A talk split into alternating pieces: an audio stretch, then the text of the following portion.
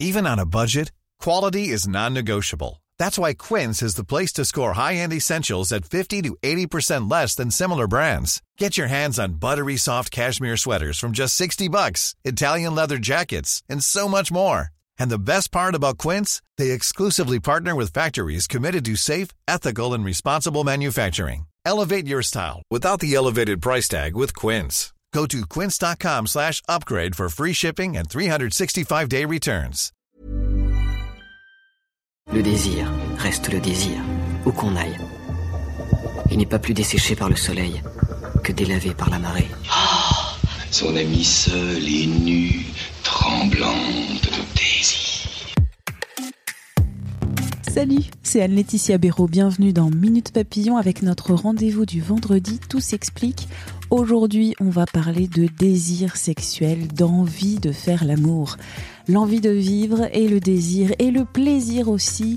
L'envie d'avoir envie. Sauf que si mon désir est au point mort, il y a peut-être des raisons à ça. Et qu'il faut peut-être les comprendre avant de chercher à retrouver le désir. Sans oublier que certaines personnes vivent sans attraction sexuelle et qu'elles le vivent très bien. Je vous renvoie au précédent épisode avec Aline Laurent Maillard qui est asexuelle.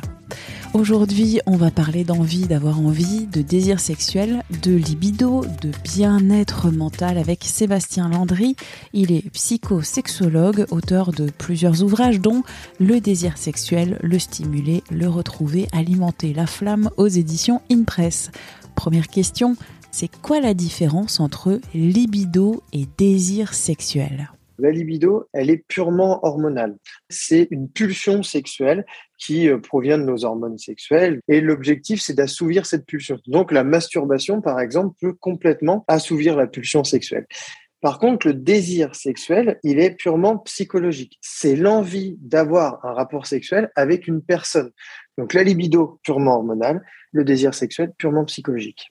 Hommes et femmes ont des hormones, hommes et femmes ont des libidos. Tant chez l'homme que chez la femme, on a les trois hormones sexuelles, mais on les a en quantités qui sont différentes. Chez la femme, les quantités plus importantes d'œstrogène et progestérone, et chez l'homme de testostérone. Ces hormones apparaissent à la puberté. Ces hormones vont venir stimuler le pulsionnel sexuel et orienter les pulsions vers la zone génitale. C'est pour ça que généralement, à l'adolescence, quand les pulsions arrivent, on découvre la sexualité par la masturbation. Donc, ce sont ces hormones qui vont nourrir le côté de la libido. Et c'est pour ça qu'on voit chez les femmes à la ménopause, par exemple, comme les sécrétions hormonales diminuent, il est possible que le côté libido diminue également. Chez l'homme aussi, hein, on a l'andropause, même si ça se met en place de façon plus tardive, mais la chute d'hormones, eh bien, on a le côté libido qui va diminuer. Dans la vie, le désir sexuel évolue. Complètement, on n'a pas le même désir sexuel quand on a 20, 30, 40, 50 ans. Et j'ai envie de dire même,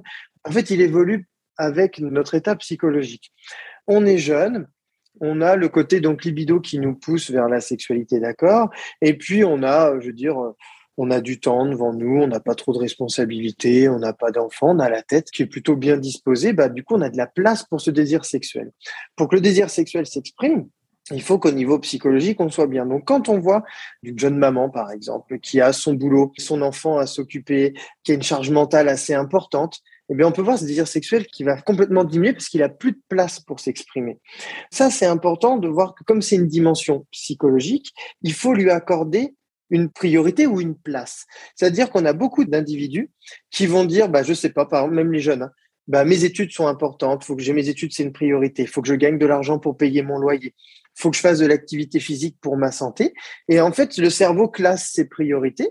Eh bien, il reste des fois plus beaucoup de place pour le désir sexuel. Donc, comme c'est une dimension psychologique, forcément, notre quotidien a un impact sur lui et il va évoluer toute notre vie.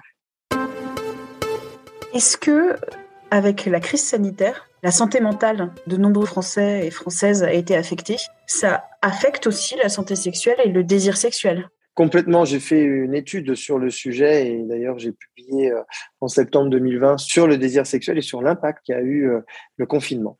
Le premier confinement, on s'est dit, super, les sites pornographiques proposaient euh, leur accès en HD, on va avoir énormément de naissances neuf mois après parce que les gens sont confinés, mais c'est complètement faux. Parce que On va avoir une situation où vous avez un couple sans enfants, donc confiné à deux, avec un boulot stable. Ils s'inquiètent pas pour leur avenir parce qu'ils vont pas perdre de salaire, parce qu'ils ne vont pas perdre leur emploi, parce qu'ils s'inquiètent pas plus. Et eh bien là, ok, tout va bien. Et eh ben le désir sexuel s'exprime. Par contre, toutes les personnes qui ont été stressées, angoissées, la peur de perdre leur travail, de l'avenir, la peur d'être malade, eh bien eux, ils ont vu leur désir sexuel fortement diminuer. Et ça, c'est important de l'entendre parce que Sinon, on peut vite culpabiliser à se dire, mais attends, c'est pas normal, on se retrouve euh, en couple, à la maison, on n'a que ça à faire, il n'y a pas de sexe. Bah ouais, mais parce que, bah, en fait, notre esprit est occupé par autre chose. En préparant cet épisode, je regardais comment euh, rebooster votre désir sexuel. Et là, c'est un peu le festival. Avec mes consoeurs et confrères de la presse, on peut essayer les tisanes aphrodisiaques, euh, les massages d'huile d'essentiel, des postures de yoga, des épices. Moi, ça me fait un peu rigoler. Peut-être que ça marche, mais qu'est-ce qu'on fait quand le désir sexuel n'est plus trop là et qu'on a envie de le relancer? Pour rebondir sur vos exemples, j'ai envie de dire oui, ça peut fonctionner si on y croit. C'est un effet placebo. Si on y accorde un intérêt, ben pourquoi pas. Si on croit à ça, ouais, mais il n'y a aucune preuve scientifique. Hein, euh, rien ne fonctionne. Pourquoi? Parce que je vous ai dit, c'est une dimension psychologique. Par contre, je consulte beaucoup de personnes. Les troubles du désir sexuel, c'est vraiment euh, le motif numéro un de consultation des couples. La sexualité n'est pas euh, très très développé. Hein. Les dernières études nous montrent bien. En moyenne, chez les jeunes de 18 à 29 ans, pour les couples, c'est cinq rapports mensuels. C'est pas non plus quelque chose de vraiment euh, débordant.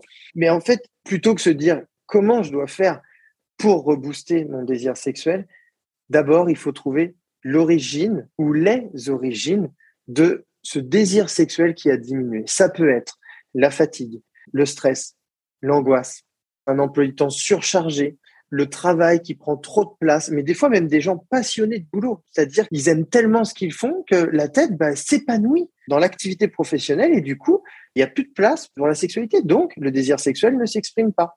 Le sport, quand le corps est épuisé parce qu'on fait trop de sport, bah, la tête a dit repose-toi. Elle ne te dit pas vas-y, c'est le moment, on va avoir un rapport sexuel. Les maladies, quand on est atteint d'une maladie chronique, ça aussi, ça va diminuer le désir sexuel. Ce qu'il faut bien comprendre dans ce fonctionnement du désir sexuel, c'est qu'il est impacté par notre quotidien. Et quand le désir sexuel est diminué, il faut chercher là où les origines qui le diminuent. Et comme ça, on travaille sur les origines. Et une fois qu'on a fait de la place et que notre tête est libre et qu'il y a ce lâcher prise et qu'on se sent bien, ben, le désir sexuel qui est quelque chose de très positif, il a la place de s'exprimer. Après, si on veut vraiment travailler et se dire qu'est-ce qui peut nous booster, moi, je recommande fortement les lectures d'histoires érotiques, de nouvelles érotiques, ce que vous voulez. Alors la pornographie, il faut pas croire que ça booste le désir sexuel. La pornographie, ça rend un petit peu notre cerveau euh, consommateur de ce qu'elle voit. Ce que je regarde m'excite, c'est vrai, mais le cerveau, il ne crée pas. Alors que quand vous allez lire de la sexualité, lire du romantisme, ce que vous voulez, hein, de l'érotisme, votre cerveau va forcément se mettre à créer des images. Et en fait, les images, ça s'appelle comment? Ça s'appelle des fantasmes. Et les fantasmes sont le carburant du désir sexuel. Plus j'ai des fantasmes, plus je pense à la sexualité, plus mon désir sexuel est présent. C'est un petit peu comme la braise dans une cheminée. Si vous voulez avoir un beau feu, bah, s'il y a des braises dans la cheminée, je mets la bûche, ça s'enflamme. Si par contre, j'ai pas de braise et que je veux allumer un feu, je vais prendre du temps pour essayer d'avoir un peu de flamme, etc., pour que ça chauffe. Bah, s'il n'y a pas de fantasmatique et que vous voulez un rapport sexuel, si vous ne pensez pas au sexe et qu'il faut démarrer tout ça, à bah, l'autre, il est couché déjà depuis longtemps. Donc, il n'y a plus de plaisir dans la sexualité parce qu'à la rigueur, on se donne, on se force pour faire plaisir à l'autre, mais on répond plus à son désir sexuel parce qu'en fait, celui-ci est absent. Qu'est-ce qu'on peut faire par rapport aux écrans qui sont omniprésents dans notre vie? La technologie prend trop de place. On est tout le temps occupé. On regarde des séries, on est sur les réseaux sociaux. Les gens ne sont plus en couple, ne sont plus réellement ensemble. Ils passent du temps ensemble, mais ils sont chacun sur leur téléphone portable. Comment voulez-vous que le désir sexuel trouve sa place? Il faut plutôt des activités à deux. Moi, je dis aux couples qui ont du mal, vous prenez votre emploi du temps, vous vous réservez un créneau ou deux dans la semaine, il n'y a pas d'écran, il n'y a pas de réseaux sociaux, il n'y a pas de télé, tout ce que vous voulez, le téléphone n'existe plus. Vous passez deux heures à une vie de couple. Je dis pas que c'est forcément du sexe, mais c'est un échange, un repas, un moment de tendresse, des caresses, des massages, pourquoi pas. En fait, il faut relancer le désir sexuel en relançant la vie intime. Donc, on va éteindre nos téléphones, nos smartphones. Merci à Sébastien Landry pour cet échange. Minute Papillon avec son point d'exclamation, sa petite vignette bleu ciel. C'est un podcast original de 20 minutes que vous retrouvez sur toutes les plateformes d'écoute en ligne. N'hésitez pas à vous abonner, à nous évaluer avec des petites étoiles sur Apple Podcast et à commenter. Vous pouvez nous écrire à audio-20minutes.fr. On se retrouve très vite. D'ici là, portez-vous bien.